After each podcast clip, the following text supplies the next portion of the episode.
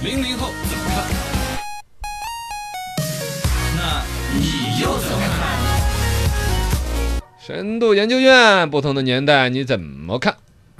来看一个新闻。院长被假纪委拷打，写下交代材料成为了线索。这新闻昨天很多都在传，因为呢反腐大家都喜闻乐见。对对，但这事儿其实里边还是有文章的。事情发生在广西来宾医疗卫生系统一个窝案，最近被我们纪委的同志给他全部拿下，嗯而且发布成一个专题片给大家好好的学习一下。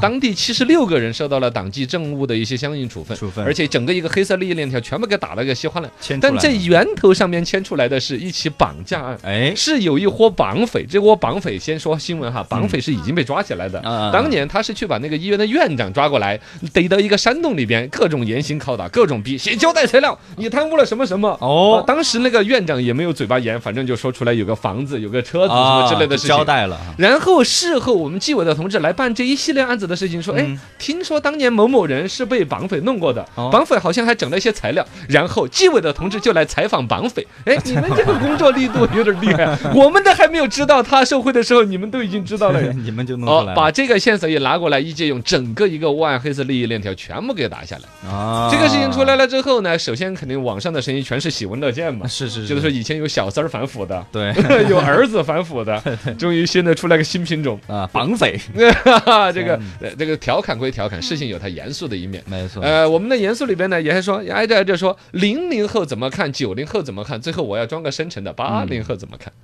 零零后应该是最无知的呀！你们听到这个新闻，你会怎么看？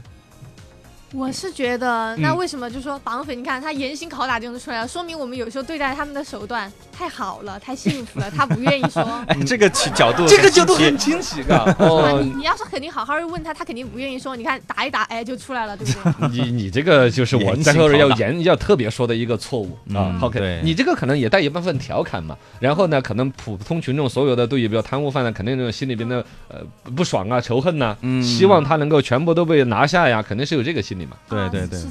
你是真的觉得该打一打贪污犯 多 你看，你看吧，他本来又犯了罪，然后我们还要对他很好，你看要给他关起来，但是对他好吃好喝，还要给他再那抛开贪污，犯呢，其他的各种犯罪呢？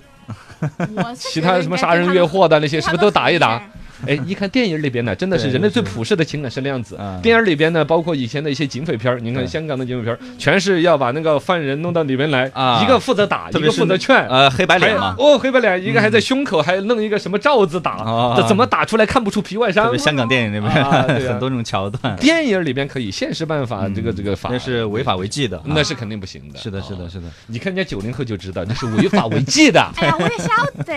哦，对呀，那你说的那么天真无邪。但是我我只是比较在意的、比较感兴趣的是这个绑匪跟这个院长他们的关系是什么？为什么这个绑匪想要让这应个该就是大概知道他有钱嘛，而一个呢，有钱的话，你要弄了他的钱之后，让他又不会告你，你要抓他个把柄，所以应该就是是吧？啊。你看我这作案动机多全，就就是要搞到点他点把柄，讹了他个三十万五十万，他还不敢告你，因为那是他贪污的有讹吗？这新闻里面还没有呃，写。主抓了啊。那个几个绑匪抓都抓了的。啊，类似的以前不是有那种小偷不也是吗？偷了哪一家人，比如说五十万、八十万的啊，然后这个小偷被抓了之后，就就直接就报告政府，我错了，我上个礼拜在哪家又偷了五十万，哪家偷了几十万。啊，然后让那家人来申领的时候，那家失主不敢领，不敢没有啊，领没有我我我们家怎么可能有五十万？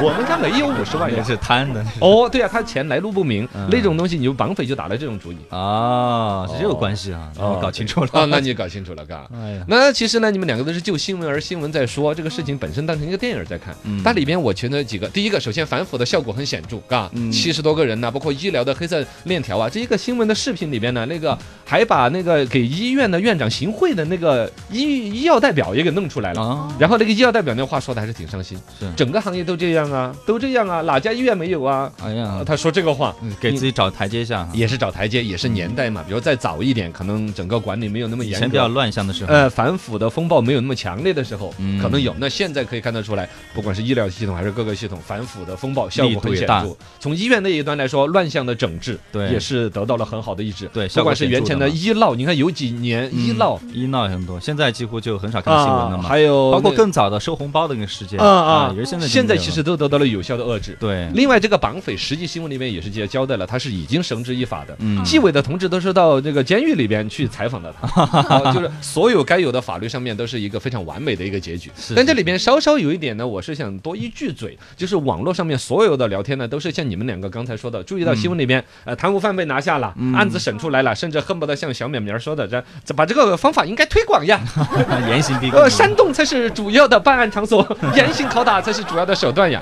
呃，大家逞口舌聊个天儿可以。对，呃，我觉得再怎么有个人应该要带一句，就关于程序的正义的问题。嗯，程序正义。呃，类似于那种什么绑匪呀、什么罗宾汉式的那种民间英雄啊，包括嗯蝙蝠侠那种，那都是电影影视作品，对，或者说一个时代的法治各种很不靠谱的情况下，才会老百姓期待这种玩意儿。对本身我们一个法治社会绝对是应该程序正义的。嗯以前有一个很经典的案子叫辛普森案，就美国的一个欧杰辛普森，哦哦，一个男的把他老婆给弄死了。对，就是整个案子是非常清爽的，就是一个故意杀人案，但最终他逃脱了法律的制裁。为什么？因为这个警察在治这个案子的时候，采的证据上面有瑕疵，嗯好像是他们有一个不是真实的，他们给用了。嗯，就因为这一个点，所有警察的提的证据都给推翻了，对，以至于这个人后来这个就一直逍遥法外。哦，其实他的核心逻辑就是说，重不重视程序的正义。虽然说最终这个贪污犯被审出来了，感觉结果是正义的，是但他的中间流程如果真的是严刑拷打，嗯如果真的是其他一些，比如说谁要我就怀疑他是贪污犯，呃，我就找个绳子找个山洞我就要弄他。对，首先你是违法的，二你弄出来的东西理论上是没有法律效力的。对对哦对对，包括生活当中，大家有一些那种什么，我拿个录音笔，他借我的钱呐，透露啊两口子吵架呀，做生意里面偷录的东西，也是都是没有法律效力的。承认的。很多人说是那怎么可能呢？他就那么说的呀。你要想一种可能性，你就去头去尾的呀。嗯你可能是恶意的引导我说的这段话来作为你的证据对，法律上面都是没有意义的。对对对对，哎，程序的正义才是最终最广泛的保护所有人的底层的正义的。不要乱来。